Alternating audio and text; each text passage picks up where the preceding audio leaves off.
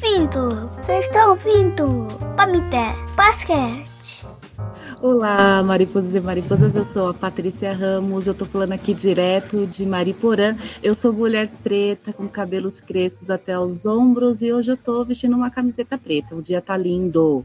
Eu sou Carlinhos Vilaronga, falando aqui da província de Shizuoka, no Japão, homem branco de olhos verdes, barba, bigode, cabelo curtinho, raspados com máquina e eu uso óculos plástico retangular.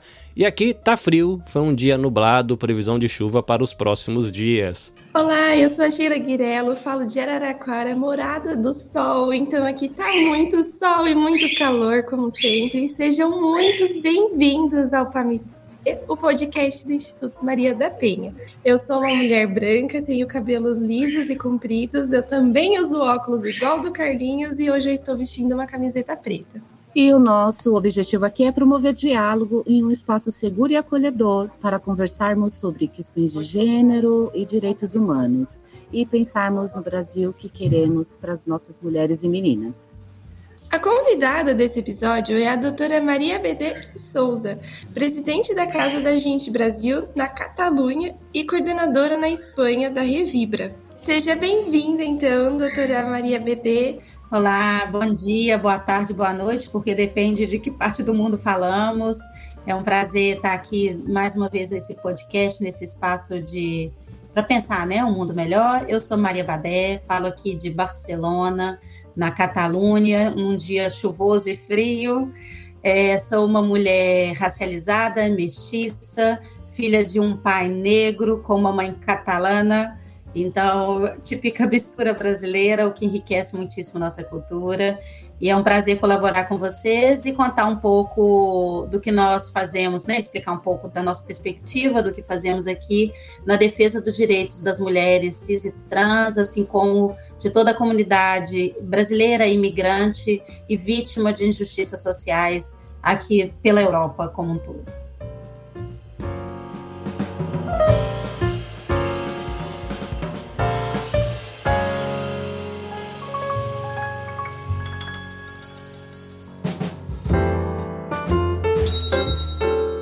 Ouvindo? Você está ouvindo? Pamité Basquete.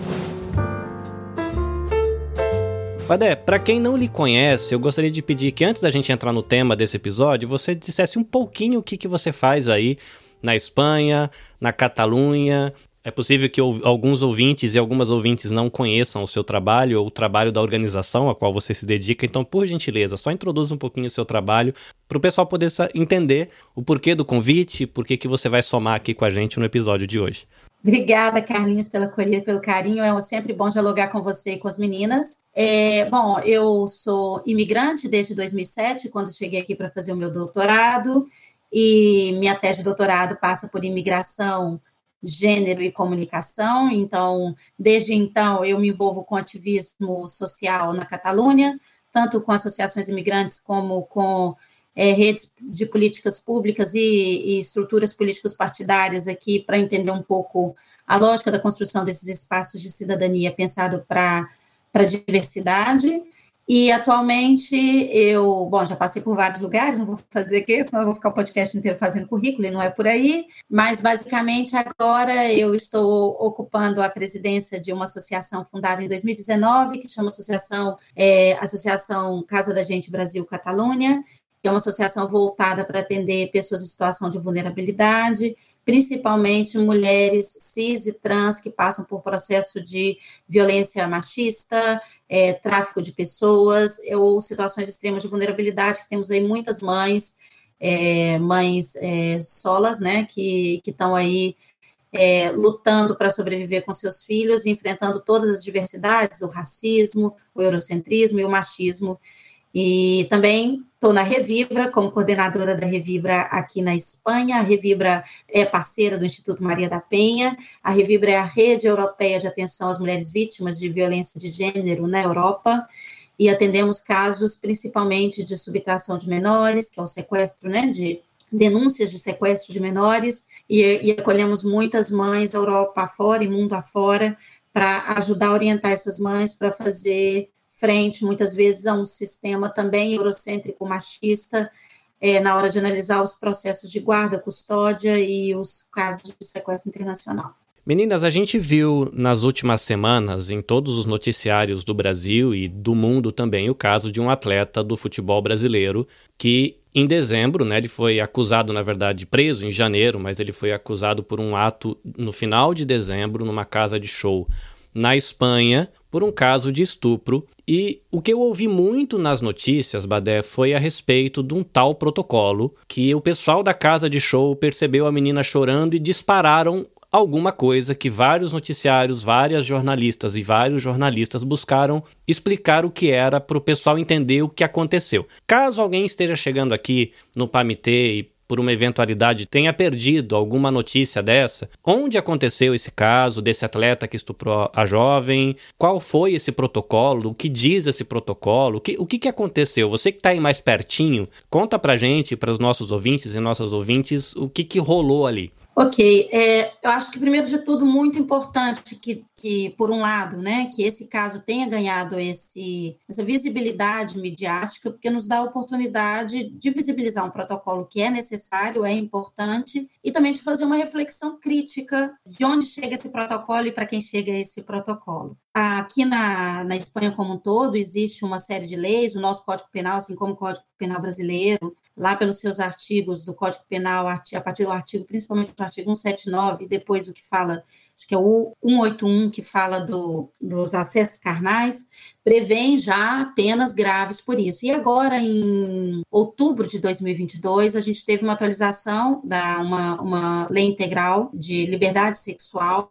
que fez uma atualização considerando todo crime, toda ação de, de abuso e agressão como uma agressão sexual. Isso é um avanço importante. Então, todos esses protocolos, eles têm por trás um respaldo jurídico legal. A lei, essa lei integral de, de liberdade sexual, é uma lei que dentro dela já está previsto também todo um protocolo de como deve ser o serviço de acolhimento à vítima de abuso sexual aqui na Espanha, que é uma coisa bastante estendida. Mais especificamente em Barcelona, existe desde 2019 2019 um protocolo que chama Nocalhem, que é um protocolo aplicado em 40 casas noturnas na cidade de Barcelona, o que em teoria, aí eu vou explicar por que em teoria, chega a 1,5 milhões de pessoas, porque é um protocolo que está aplicado para alguns grandes festivais, algumas casas noturnas específicas, então, permite chegar a um público importante, né? Porque já considerando também que muitos desses casos acontecem num público é, juvenil, de 18 a 30 anos, é a maior faixa de, de, de alcance, infelizmente, desses casos de abuso e, e agressão. vou chamar tudo aqui agressão, agressão sexual, que é como agora está é, tipificado pela, pela nossa lei aqui. Então, esse protocolo é um protocolo bastante bacana, bastante interessante, mas depois eu vou fazer a crítica ao protocolo e à realidade, mas explicando em linhas gerais esse, esse protocolo, ele é um protocolo que ele faz todo um processo de preparação dos próprios funcionários desses espaços para que eles possam atuar ante uma, uma, uma denúncia da vítima é, de que ela sofreu uma agressão sexual. A partir disso é ativado todo esse protocolo. Primeiro é o acolhimento da vítima, o que está previsto no protocolo, é afastar a vítima do agressor, dar o acolhimento para essa vítima, oferecer para essa vítima como ela quer ser encaminhada para o serviço de urgência. Ela pode ser colocada num táxi, se pode chamar uma ambulância, se pode acompanhar essa vítima até o hospital para ela poder fazer o exame de corpo e delito. E aí eu faço aqui ênfase ao serviço de atenção à vítima de agressão sexual em Barcelona, que é o Hospital Clínico, que é o nosso hospital de referência aqui, que realmente faz um acolhimento fantástico, tanto as psicólogas quanto as médicas, quanto as enfermeiras, dessas mulheres quando elas chegam até o hospital, é, a parte depois né, de, de, identificado e encaminhadas ao serviço de, de atenção para fazer o exame de corpo e delito. Então, essas mulheres, dentro desse protocolo, se ativa, encaminha essas mulheres faz o isolamento do espaço onde aconteceu aquele ato, justamente para preservação das provas, e a partir daí, né, se ativa todo o protocolo, aí vai para a denúncia policial, da denúncia policial para a vista rápida do juiz, é, como está dentro desse prazo limite, quando a gente consegue fazer isso dentro das 48 horas, que nem sempre é possível, essas pessoas são encaminhadas para vista rápida com o juiz, e muitas vezes determinado encaminhamento já para o, o presídio, dependendo do que a gente tem de provas, tem provas testemunhais, provas físicas é, e etc. E aí ele é passado à disposição judicial, e no caso aí, né, esse, esse caso midiático que a gente teve agora, é, ele pelas provas que tinham, porque nesse caso a gente tinha testemunhos, a gente tinha as provas físicas, a gente tinha é, provas materiais do espaço onde aconteceu, de exame de DNA, incoerência no depoimento, porque o, o acusado é, deu três declarações diferentes do, do, de como foram os fatos, ele se contradisse né, é, naquele momento. Teve toda uma estratégia jurídica, justamente porque, como se trata de um atleta que tem dupla nacionalidade, para poder coincidir do momento que ele estava, porque ele não está residindo mais na Espanha, ele está residindo em outro país, então, para coincidir com o momento que ele estava aqui, para poder chamar ele para depor. O caso aconteceu em dezembro, e quando, como você bem disse, ele só foi ser preso agora em janeiro, porque ele não residia aqui, então eles tiveram que esperar um momento dele vir aqui para ele poder ir depor, e no depoimento falar, você está sendo acusado de uma agressão sexual acontecida na data tal. É, então, teve todo esse arcabouço o que é muito lindo. Aí eu dou espaço para vocês me provocarem agora de, de qual é o problema. Diante dessa repercussão mundial, mundial, né, tomou uma proporção gigantesca, é, você pode dizer primeiro, né, que o protocolo no CADEN, né, é no CADEN, tá certo? CADEN, não nos silenciemos diante da agressão. Você pode dizer que realmente ele funciona, ou você acha que é, estão dando mais ênfase para ele, justamente porque é uma casa de elite, é uma mulher branca, é um caso de grande repercussão porque é um, um jogador que acabou de jogar a Copa do Mundo. Então eu queria saber se isso é porque é uma pessoa famosa e por isso estão dando tanta ênfase para esse protocolo, ou é, se acontece da mesma maneira com pessoas de baixo poder aquisitivo ou em casa de shows mais simples? É, como é que isso funciona aí? Se é para todo mundo ou não? Traz um pouco desse contexto para a gente. Exatamente, Patrícia, que é o ponto que a gente quer chegar, né? Vamos lá. O protocolo, a teoria é muito bonita, a lei é maravilhosa, o protocolo é necessário, mas a realidade é isso. É, é infelizmente, eu até peguei um dado é, recente aqui do, do Departamento de Interior, que seria o Departamento de Inteligência da Polícia, né, que faz as análises dos dados.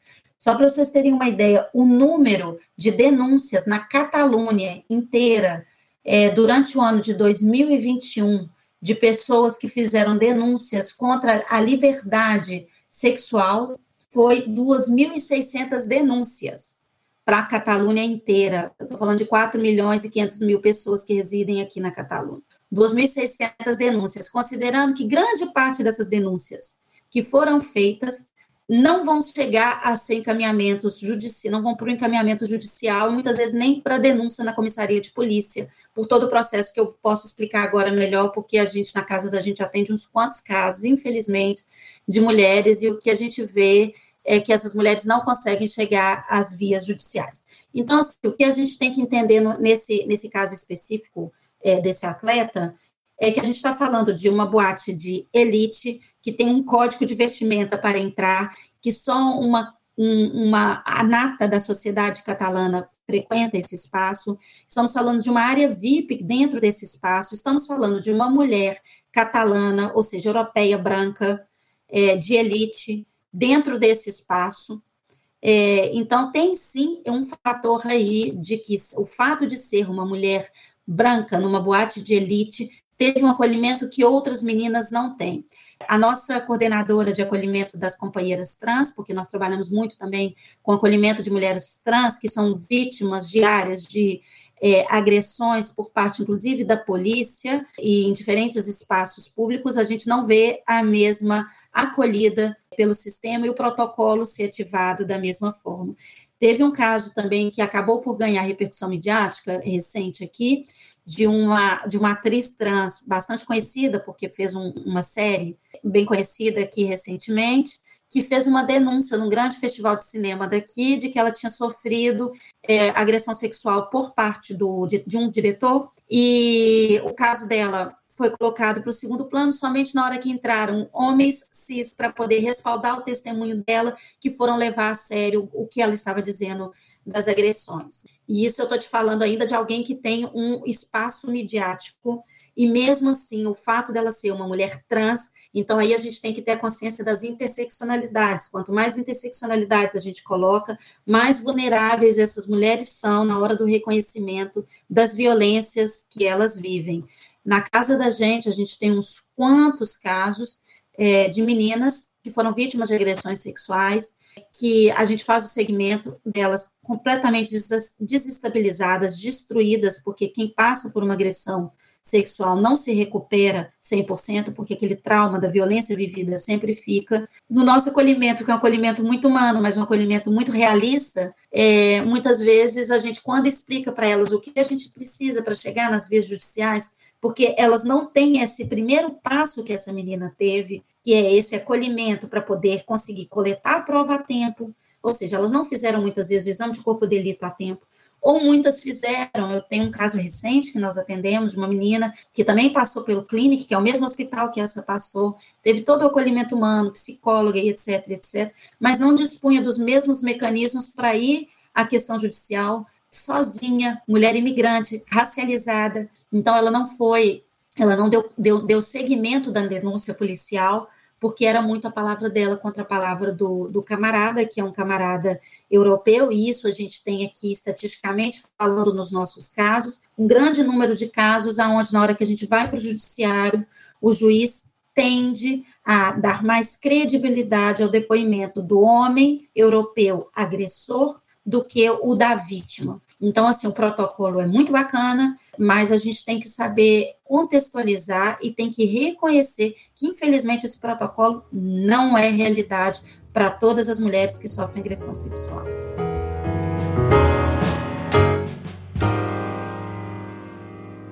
Pamité Podcast.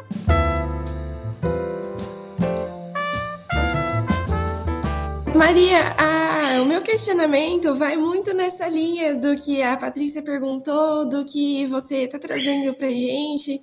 Então, o, o projeto de lei ele, ele trata da necessidade né, de terem protocolos de atendimento, de terem treinamentos para os funcionários dos estabelecimentos, mas na prática, como que é possível implementar de forma ampla essas medidas para que elas permaneçam alinhadas né, a essa proposta do acolhimento? Porque como você está trazendo para a gente, parece uma coisa um pouco seletiva, né? Dependendo do lugar e dependendo de quem é a vítima, parece que traz uma legitimidade de quem merece ser tratada como vítima ou não. Então, na prática, como que isso pode ser aplicado para que não fuja a intenção, né, de ser interseccional, de acolher todas as mulheres, de que esse protocolo realmente caminhe da forma como ele foi pensado? É, isso, isso é uma reflexão muito importante. Aqui na Espanha, a gente tem que entender, como no Brasil a gente tem os nossos estados que têm uma certa autonomia, aqui também as províncias têm. Então, quando a gente fala de Espanha, de uma maneira geral, a gente tem que, às vezes, contextualizar, porque às vezes as políticas públicas que eu vou conseguir aplicar na Catalunha não vão ser as mesmas que eu vou conseguir aplicar, por exemplo, na comunidade de Madrid, porque vai depender de quem está no governo, porque vai depender da visão que se tem de políticas públicas, de políticas de, de gênero, sexualidade e diversidade. Então, tem que também contextualizar, porque a gente tem a lei espanhola, temos o Código Penal que criminaliza os crimes de agressão, mas aí quando a gente vai para esse âmbito mais estadual, é, existem alguns estados que têm políticas mais progressistas, que já têm leis, como é o caso da Catalunha, que a gente tem desde 2008 uma lei específica para isso, que trabalha, e existe um protocolo tanto da Generalitat, como existem cidades como Barcelona, que aprovam leis e portarias para poder fazer políticas afirmativas, políticas de combate, etc., que sejam mais assertivas, né? Então, a gente tem que fazer essa contextualização. É, o que eu acredito muito, muito, muito, muito é no trabalho das bases, assim, e na educação transformadora, porque a, o tema da, das agressões sexuais não é um tema é, de país, não é um tema local, é um tema de um problema, é um problema social, né? Assim como o problema da violência de gênero, as agressões é um problema da nossa sociedade que educou esses homens com a ideia, e é o caso dos jogadores de futebol. Infelizmente, esse não é o único que fez é, parecido, e com certeza já deve ter feito mesmo contra as mulheres e se quedado impune, porque na mentalidade, como o cineasta que a gente está citando aqui, né, todos possíveis agressores, porque não cabe a gente aqui dar a sentença de que é ocupado ou inocente, isso cabe à justiça, é, com as provas, mas nesse caso daí já temos já declarado que as provas são bastante contundentes e apontam que realmente há uma culpabilidade do agressor, mas a gente tem que, que entender que essas pessoas vêm fazendo essas práticas. A gente no Brasil também tem casos de diretores de televisão aí bastante conhecidos, é, que também foram acusados de comportamentos repetidos de, de, de abuso, de agressão contra mulheres, e que durante anos isso vigorou, que é esse imaginário, né, de que nós somos objeto, é a sociedade patriarcal, onde vê a mulher aí como esse objeto que pode se fazer. A, a Lisandra, que é a nossa coordenadora é, de acolhimento trans, uma companheira trans,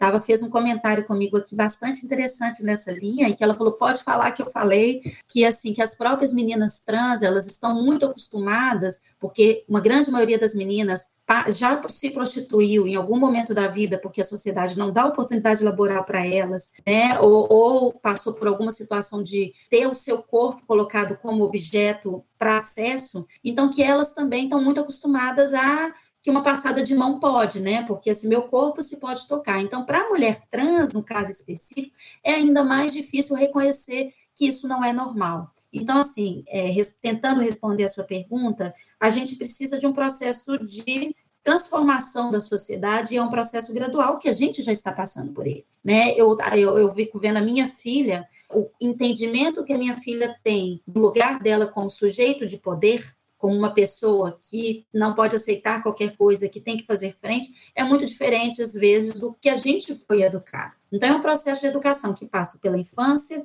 de educar para que a gente tenha pessoas, não vou aqui fazer definições binárias de gênero, que a gente tenha pessoas que entendam que a gente precisa viver num mundo de respeito e que ninguém pode fazer nada com ninguém sem o consentimento. Então, passa pela educação. E para a educação, a gente precisa de políticas públicas transformadoras. E, na minha opinião, as políticas públicas transformadoras não vão vir dos machos alfas que ocupam o judiciário, não vão vir dos, dos principalmente homens brancos que ocupam o poder político, é, vai vir é da gente fazer inserção de mulheres racializadas na política, inserção de mulheres negras, inserção de mulheres trans, para que a gente possa realmente ter pessoas que tenham vivido e tenham na pele essas sensibilidades e que possam trazer para a esfera do poder político políticas que realmente sejam revolucionárias. E aí entra o poder do ativismo social, que é onde eu hoje me vejo muito, onde eu trabalho,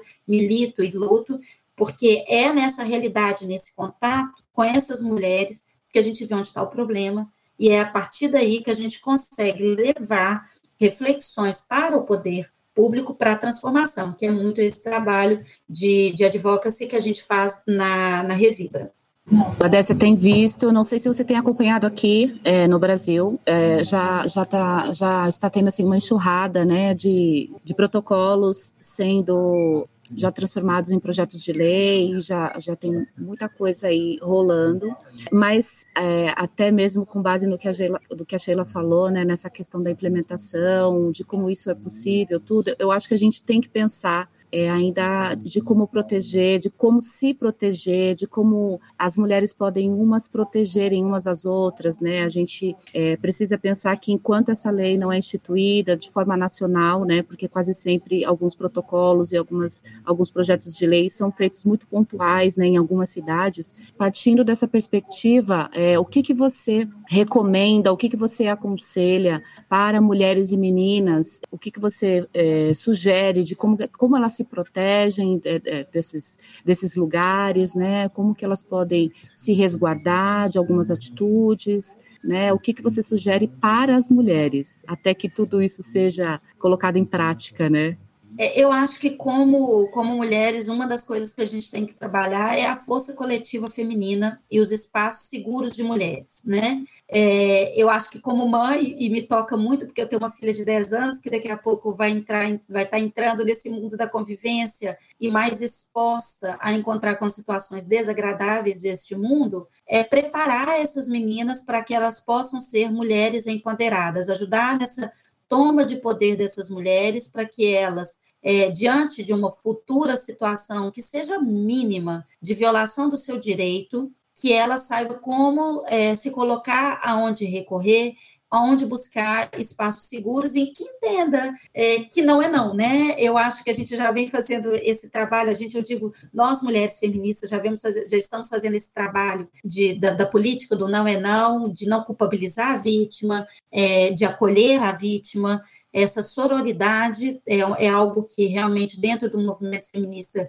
cada dia a gente tem conseguido colocar mais evidente, mais em pauta e mais claro é, em todos os espaços. E políticas, às vezes, às vezes tonterias, que não são tonterias, né? Às vezes aquela do apito no, no, no ônibus, se uma mulher, se alguém está tentando passar uma mão na, numa mulher. Então, assim, eu acho que a gente tem que tentar buscar em todos os espaços que a gente ocupa, em todos, seja na escola, seja na escola dos meus filhos, dialogando com outras mães, é, seja nos espaços nossos de trabalho, né, as empresas, isso é uma coisa muito bacana, que aqui as empresas, é, dentro do que é o, o protocolo de, de, igualdade, do plano de igualdade, as empresas já têm também um protocolo de acolhimento para acoso, acoso laboral, então os protocolos dentro das empresas, para que não se permita, dentro do ambiente de trabalho, nenhum tipo de, ou pelo menos que se criem protocolos para que se essas mulheres vivam situações dentro do ambiente de trabalho, elas tenham ali dentro uma comissão, um colegiado que possa fazer o acolhimento. Então, assim, a gente tem que atuar nas diferentes frentes, a gente tem que estar sempre alerta, buscar espaços seguros de acolhida, né? É, no âmbito das mulheres imigrantes, mulheres brasileiras imigrantes, que é o que eu posso dizer pelo, pela minha atuação internacional em atenção a vítimas, no exterior, é, a gente tem nos diferentes países espaços seguros de acolhidas para mulheres imigrantes. Agora que em 2022 a casa da gente começou um projeto aqui que a gente chama de Ponto Lila, que, que é um projeto que, que, na verdade, é do ajuntamento, a gente se apropriou dessa ideia mas humanizando essa ideia. Então, a gente vai para espaços, por exemplo, durante a Copa do Mundo, é, a gente colocou uns cartazes que eu depois até posso mandar uma fotinho se o Carlinhos quiser subir, que é um cartaz simples onde a gente coloca o nosso telefone. Se você conhece ou é vítima de violência, é, nós somos um espaço seguro, busque a gente, então, nos, nas, nos lugares onde estavam transmitindo o jogo. A gente tem ido aos diferentes festivais, teve o Festival Vulva, que foi um festival feminista. Esse final de semana a gente participou do Festival Sereia, que é um outro festival feminista cultural de Barcelona, levando o nosso ponto Lila, que é justamente esse ponto de acolhida dentro desses espaços culturais, para que essas mulheres tenham ali um espaço onde elas podem falar: opa, aconteceu uma coisa comigo, deixa eu ali conversar e ver o que eu posso fazer e como pode ser encaminhado para o serviço público, porque o que acontece com a mulher imigrante quando ela muitas vezes vai buscar diretamente o poder público, é que a acolhida não é o que elas esperavam, e aí isso faz com que a vítima se feche, com que a vítima não, não, busque, não busque ajuda. Então, os espaços de acolhimento para as mulheres brasileiras, espaços imigrantes, espaços esses sonoros, né, de sororidade para essas mulheres, é, são importantes para poder ajudar com que elas consigam acionar os mecanismos de proteção para que o protocolo teórico seja prático.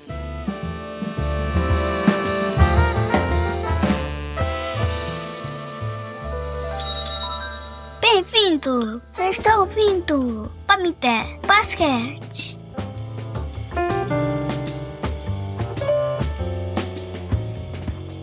Meninas, a gente está aqui entendendo um pouco melhor o que aconteceu nesse caso aí na Espanha, ou lá na Espanha, né? Pra, vocês estão no Brasil ou no Japão, então lá na Espanha, na terrinha de Badé. Mas eu me pergunto qual seria o caminho no caso de uma mulher abusada ou é, vítima de estupro no Brasil. Porque se fosse um caso que acontecesse perto de mim, eu estivesse lá no Brasil, eu mesmo, já estou muito tempo fora do Brasil, eu não saberia o caminho. O que, que eu tenho que dizer para essa vítima ou que caminho eu deveria percorrer. E eu fico pensando às vezes que muita gente também não sabe, né? Eu sou um homem e eu não sei. E eu, eu arrisco dizer que tem mulheres que também não saberiam o caminho que deveriam seguir, qual é o procedimento a se tomar, quais os cuidados, enfim. Então eu vou deixar essa bolinha quicando aqui na mesa. É, e aí, né? Se fosse eu uma mulher abusada, o que eu deveria fazer? Ou se uma mulher foi estuprada ou abusada e está do meu lado, num ambiente, numa escola, num, sei lá, num, num, recinto religioso, num recinto político, não interessa aquele lugar público, qual é a minha atitude como pessoa que está perto? Né? Se eu for a vítima, o que, que eu faço? E se eu for a pessoa que está perto, o que, que eu faço? Nos orientem, por favor, porque eu não faço ideia quais seriam os caminhos, tanto para a vítima quanto para quem quer ajudar e socorrer essa vítima. Carlinhos, é, tem alguns caminhos que a gente pode seguir no Brasil. Então, de primeira mão, o mais conhecido seria encaminhar essa mulher para a delegacia da mulher, se não tiver a delegacia da mulher, que a gente sabe que na realidade do Brasil não são todos os lugares que tem, inclusive são muito poucos, a gente precisa de mais atendimento especializado, né, policial, para investigar com a sensibilidade do gênero os casos criminais contra as mulheres.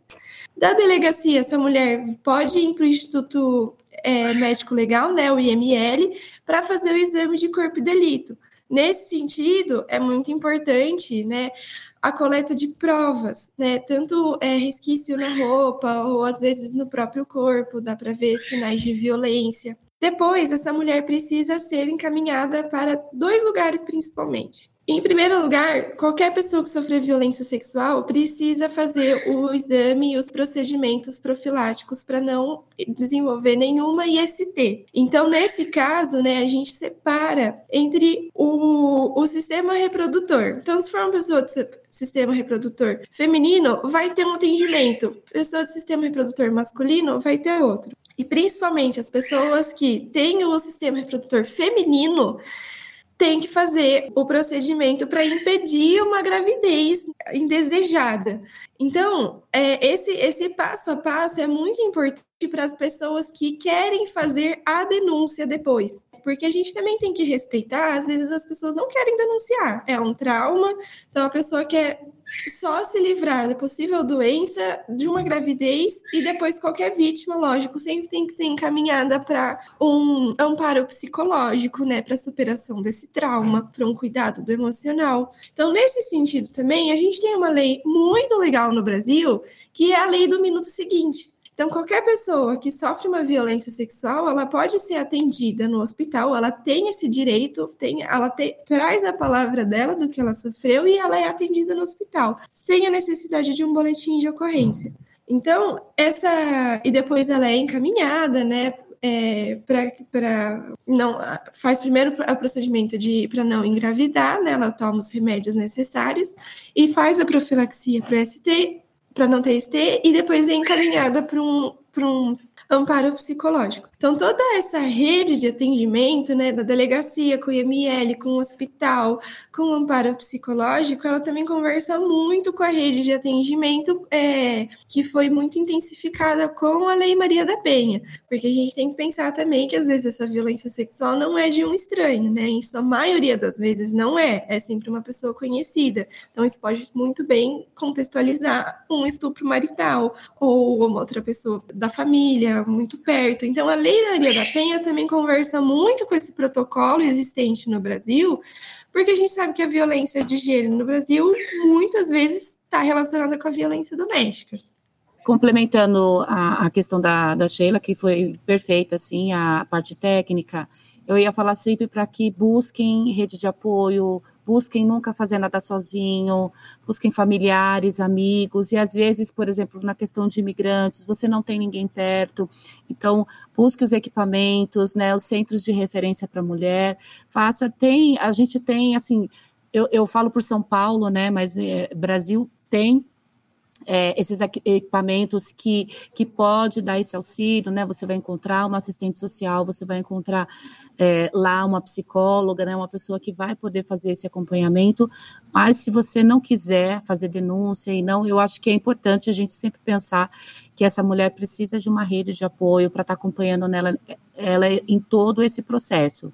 Era essa contribuição pegando o gancho da Patrícia, é, a rede de apoio é fundamental. Eu vejo muito isso nas assistidas que chegam para a gente, inclusive mulheres catalanas que sofreram agressão sexual, que buscaram o sistema, mas que indicam falar, ah, procura a casa da gente por causa desse acolhimento humano, desse espaço seguro, desse espaço de apoio.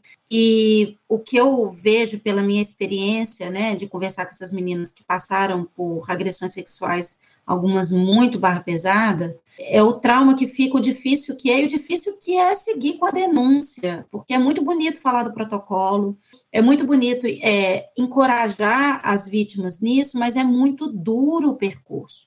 É, o protocolo que a Sheila explicou aqui é basicamente o mesmo, contando que vamos colocar uma grande estrelinha para o nosso Brasil aí, que no Brasil a gente tem as delegacias das mulheres, aqui não existe delegacia da mulher, aqui em algumas comissarias a gente tem alguns corpos técnicos preparados para o acolhimento de mulheres em determinados horários. Então, assim, muitas vezes as nossas advogadas, educadoras sociais acompanham as vítimas até a delegacia, porque quando as meninas vão fazer o, o, o depoimento, é, elas sofrem a violência institucional, sofrem racismo é, por parte daqueles que deveriam acolhê-las, né? Então, assim, em termos teóricos, e aí, aí é bom que reforça isso, quando a gente fala desse tema, é, com as diferentes fronteiras, a gente, no fundo, está falando do mesmo, os protocolos têm o mesmo pano de fundo, né? Porque é lindo o protocolo, é lindo lei, mas se não tem aplicabilidade, não serve para nada. Então, assim, e essa e, e, e, por isso que eu acredito muito, muito, muito no poder é, desses espaços de sororidade para poder fazer com que essa teoria, esses protocolos possam ser aplicados é, na prática, né? Porque senão a gente, as vítimas se sentem sozinhas. O que acontece, eu estava até fazendo aqui o informe na casa da gente de 2022, e me deu muita raiva na hora que eu peguei todos os casos que a gente tem de denúncia de vulneração de direitos humanos, e parei para fazer balanço dos casos para dizer desses casos de vulneração de direitos humanos, porque parte deles passam por agressão sexual, parte passam por denúncias de agressões físicas feitas é, de cunho transfóbico, LGTBI-fóbico e etc. E aí eu parei. A resolutividade desses casos que eu tenho aqui, é, eu posso te dizer que eu não tenho 15% de resolutividade. E aí é muito porque essas pessoas se sentem sozinhas, por mais que a gente dê um apoio humano, as estruturas falham na hora da acolhida. Então, a gente precisa sim encorajar essas mulheres e a gente precisa de políticas públicas mais assertivas, tanto no Brasil como aqui na Europa, como no Japão, aonde seja, né? A, a, luta é uma luta diária e eu acho que a gente tem avançado, a gente, o fato da gente ter leis feitas nos, nas últimas duas décadas, principalmente, é, mundo afora, pensando nos direitos, na proteção dos direitos é, das mulheres, das mulheres e proteção de outras é, minorias, né, minorias frente ao olhar hegemônico, né, a gente tem que pensar, porque na verdade não são minorias, né, porque quando a gente fala de políticas afirmativas raciais, a gente não está falando de uma minoria, gente, mas a gente está falando de uma minoria do ponto de vista de, de, de olhar hegemônico do que, do que é a nossa sociedade. Então, quando a gente fala dessas, dessas políticas, é, a gente tem que, que ser consciente disso, que é uma luta árdua, é, que a gente precisa de dar esses espaços seguros, porque às vezes, é, o que comentava a Patrícia, é o fato dessa mulher se sentir acolhida, dela ter alguém ali do lado dela, que vai conseguir que ela consiga seguir no processo. Mas aqui, no nosso caso, quando a gente chega no judiciário, principalmente, o maior problema que a gente tem aqui se chama judiciário, o olhar machista, eurocêntrico, muitas vezes de mulheres juízas, faz com que a resolução dos casos seja horrível e eu não desanimo, não desanimo porque a gente não pode desanimar, mas dá raiva, tem hora que dá muita raiva, saca? Porque você vê como que o sistema falha, o protocolo é lindo, muito legal esse caso, tá permitindo a gente dialogar aqui, mas eu acho que o desafio que a gente tem para que as coisas avancem ainda é muito grande, porque não bastam políticas públicas no papel, é, não bastam protocolos maravilhosos, depois eu posso passar o lindo protocolo da Prefeitura de Barcelona para vocês lerem, maravilhoso, lindo, parabéns, mas ele tem que ser aplicado ele tem que valer para todo mundo.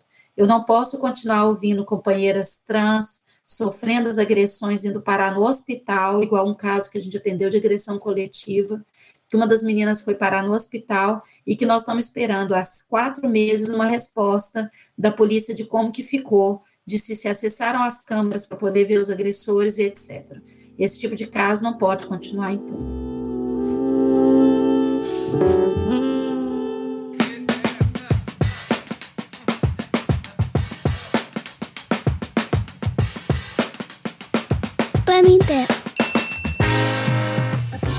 Então, Vadé, é, a gente quer muito te agradecer pela contribuição que você deu para o Comitê. Você já é da casa, né? Você já fez um outro, um outro episódio.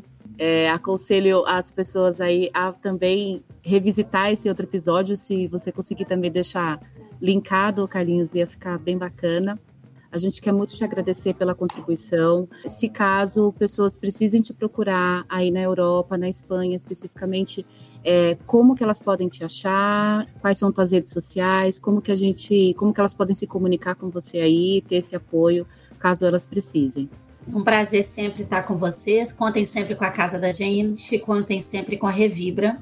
É, as nossas redes, tanto da Casa da Gente quanto da Revibra, eu vou passar aqui para a gente deixar também nas descrições, para não ficar aqui falando um monte de endereço.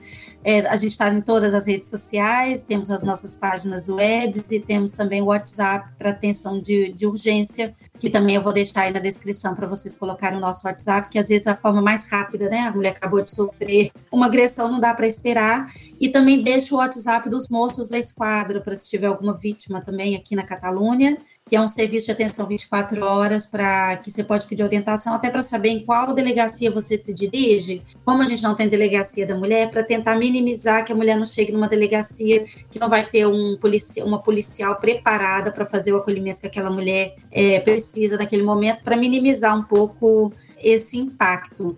E deixo também aí os links desses protocolos que a gente citou aqui. Vou deixar tanto do protocolo da Generalitat quanto do protocolo do, do Ajuntamento de Barcelona, é, para que quem tiver interesse em entender melhor esses protocolos de, de combate né, à violência sexual também, para que possa depois dar uma lidinha. Obrigada, gente, pelo convite. Foi um prazerão estar aqui com vocês e seguimos nas lutas aí por um mundo melhor e pela defesa do direito de todas é, é isso.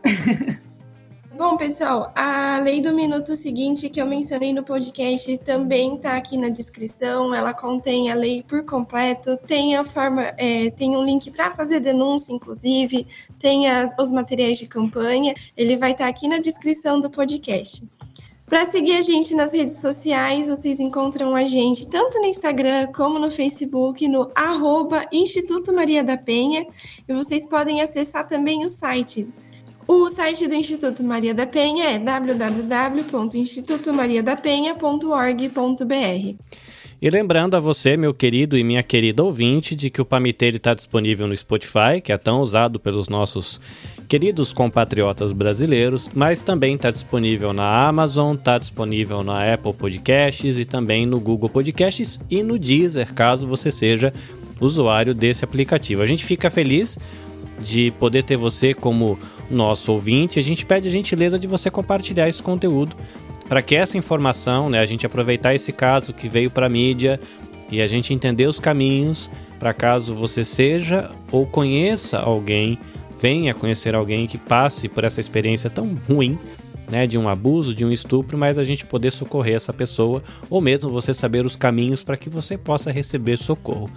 Cuidem da sua saúde, fiquem em paz, fiquem próximos de gente amada e de gente amável e nos encontramos no próximo episódio. Sheila, Patrícia, Maria, muito bom encontrar você de novo e até a próxima. Sayonara!